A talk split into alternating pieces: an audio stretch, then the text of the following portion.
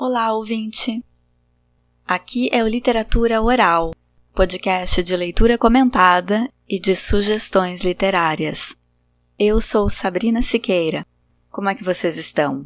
No último episódio, li o conto A Noiva, uma tradução minha de The Bride, conto de 1953, da autora irlandesa Maeve Brennan. Hoje quero comentar o poema Ismália, de Alfonso de Guimarães. Vamos começar revisando um pouco sobre o autor e sobre o período literário em que o poema está inserido, o simbolismo. E antes de começar, aquele pedido de sempre para que tu te inscreva no canal. Se já é inscrito, curte e comenta o episódio. Isso não custa nada e me ajuda muito. Alfonso de Guimarães é o pseudônimo do poeta mineiro Afonso Henriques da Costa Guimarães, que viveu entre 1870 e 1921. Bom, o Afonso Henriques mudou né, o nome dele, passou a usar esse pseudônimo, escrito Alfonsos com PH e Guimarães terminando em AENS, sem o tio. Essa mudança que ele fez no nome é uma latinização, para combinar com os hinos católicos que ele gostava e para dar um ar místico ao seu nome de escritor. Ele escreveu dentro da estética do simbolismo. Quando ele tinha 17 anos, morreu uma prima que ele considerava como noiva, e ele ficou muito abalado. Alfredo Bose, em História Concisa da Literatura Brasileira, disse de Alfonso Guimarães que foi poeta de uma temática só, a morte da amada. Porque mesmo quando escrevia sobre natureza ou outros temas, a inspiração e outras esferas do seu universo semântico orbitavam em torno da morte da mulher amada. E o que foi o simbolismo? Foi um movimento literário que mais ou menos coincidiu com o naturalismo e com o parnasianismo, sendo que o simbolismo foi a corrente mística, subjetiva, com poesia carregada de musicalidade, figuras de linguagem, temáticas que remetem ao universo onírico, o simbolismo brasileiro foi inspirado no simbolismo francês, e o simbolismo francês teve como precursora a obra As Flores do Mal, de Charles Baudelaire, publicada em 1857. Depois dessa obra do Baudelaire, teve um manifesto marcando o início do movimento simbolista na França, em 1886 acontece no final do século XIX, na sequência do decadentismo fim de século, que surge na Europa em crise e pré-Primeira Guerra Mundial. Então, o simbolismo nasce da frustração de um século que prometia muito com a Revolução Industrial e o surgimento de inúmeras máquinas, mas que só entregou desigualdade social e a perspectiva de um conflito armado. Simbolismo foi uma crítica ao positivismo da época. Negava a razão que predominava no realismo, no parnasianismo e no naturalismo. Lembra que aqui no LO já fiz a leitura comentada de O Cortiço, de Aloísio Azevedo, o mais famoso romance do naturalismo brasileiro. E aí eu falei bastante da influência do racionalismo, das ciências, da influência do meio no naturalismo pois o simbolismo acontece concomitantemente e se opõe a tudo isso, valoriza o que é subjetivo e até mágico. Nesse aspecto de valorizar o subjetivo, o simbolismo resgata valores que eram do romantismo, o movimento literário que aconteceu antes do realismo. Tá confuso? É muito ismo? Não tá nada. Foca no simbolismo, que o nome já diz tudo. É o movimento literário dos símbolos. Logo, não é racional, é subjetivo. E na parte de retomar o romantismo, dá para dizer que tem mais a ver até com a segunda geração do romantismo, a geração ultrarromântica, que é a fase da depressão, do mal do século. O simbolismo também tem isso. Tem uma atmosfera meio borocochô, o simbolista é, antes de tudo, um borocochô místico.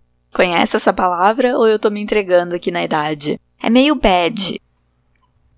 No Brasil, o simbolismo inicia com a publicação de duas obras do escritor catarinense Cruz e Souza, em 1893. Missais é um livro de prosas líricas e broquéis é em versos. Uma das figuras de linguagem mais usadas no simbolismo é a sinestesia, que mistura as habilidades dos cinco sentidos.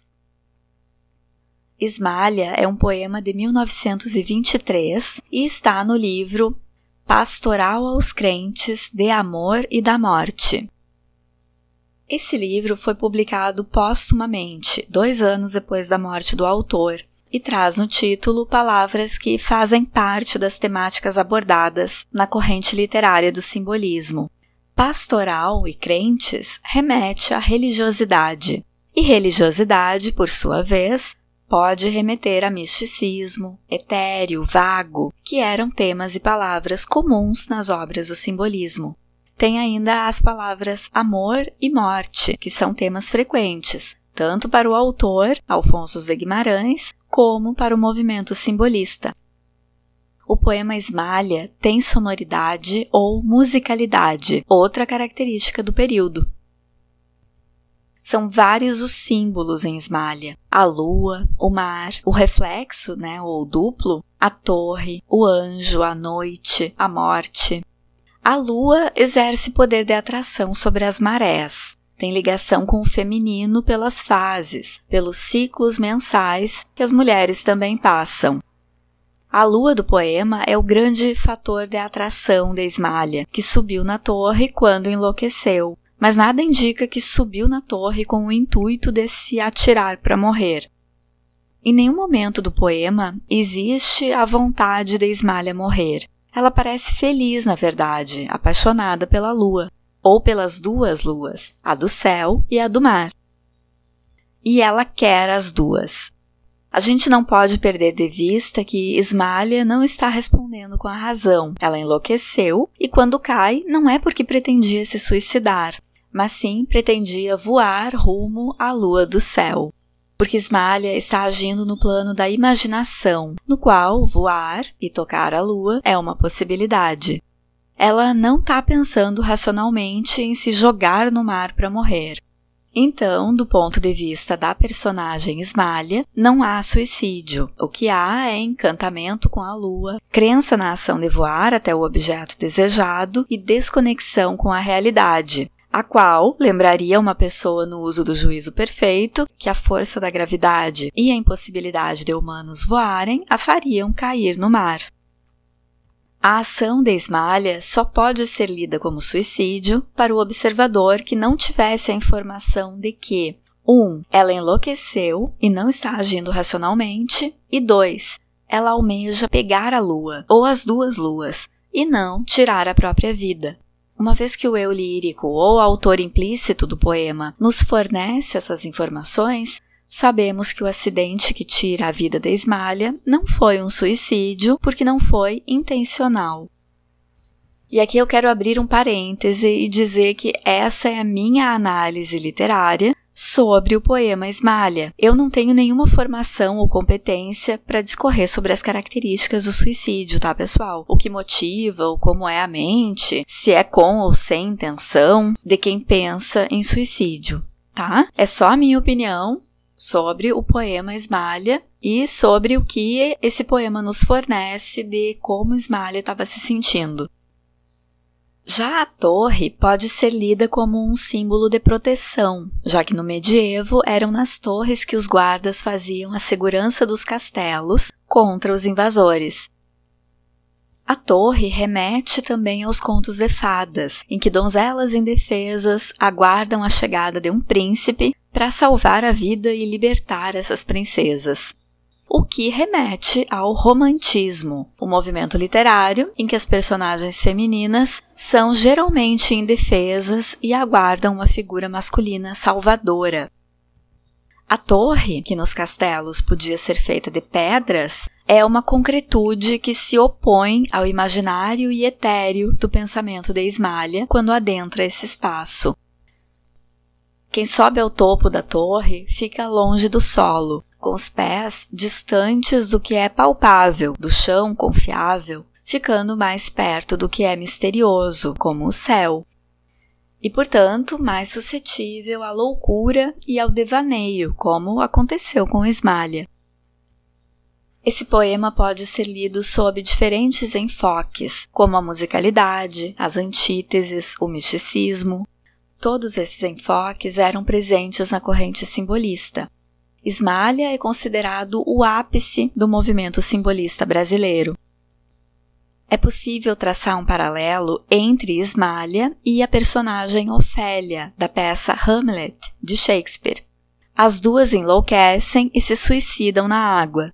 Nessa peça, o protagonista, Hamlet, diz que, abre aspas, há mais coisas entre o céu e a terra do que sonha nossa vã filosofia, fecha aspas. Céu e terra formam um binômio presente no poema Esmalha também. Em 2006, Odilon Moraes publica o livro objeto Ismália. Nessa obra pós-moderna de Moraes, o poema encontra imagem e uma forma diferente de se apresentar ao público, não na forma convencional descrita na página, mas fragmentado em um livro-objeto feito de dobraduras, que revelam versos e imagens na proporção em que o leitor dobra, desdobra, manuseia. Moraes apresenta as ilustrações para o poema de Guimarães no formato sanfonado ou concertina, que é um livro animado, em que o leitor pode interagir com a materialidade do livro. Esse projeto gráfico ajuda na ampliação dos sentidos propostos pelo poema.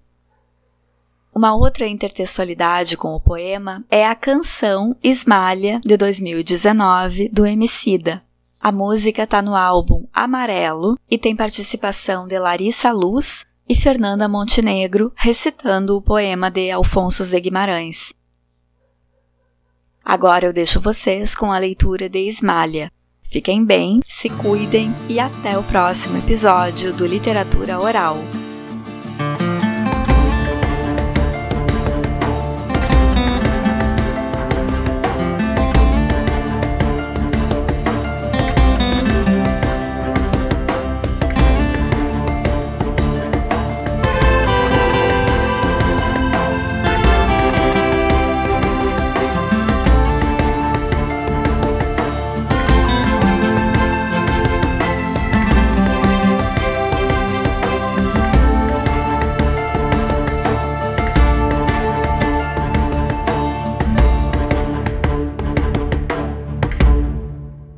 Quando Ismalha enlouqueceu, pôs-se na torre a sonhar. Viu uma lua no céu, viu outra lua no mar. No sonho em que se perdeu, banhou-se toda em luar. Queria subir ao céu, queria descer ao mar. E no desvairio seu, na torre pôs-se a cantar. Estava perto do céu, estava longe do mar. E como um anjo, pendeu as asas para voar queria a lua do céu, queria a lua do mar. As asas que Deus lhe deu ruflaram de par em par. Sua alma subiu ao céu, seu corpo desceu ao mar.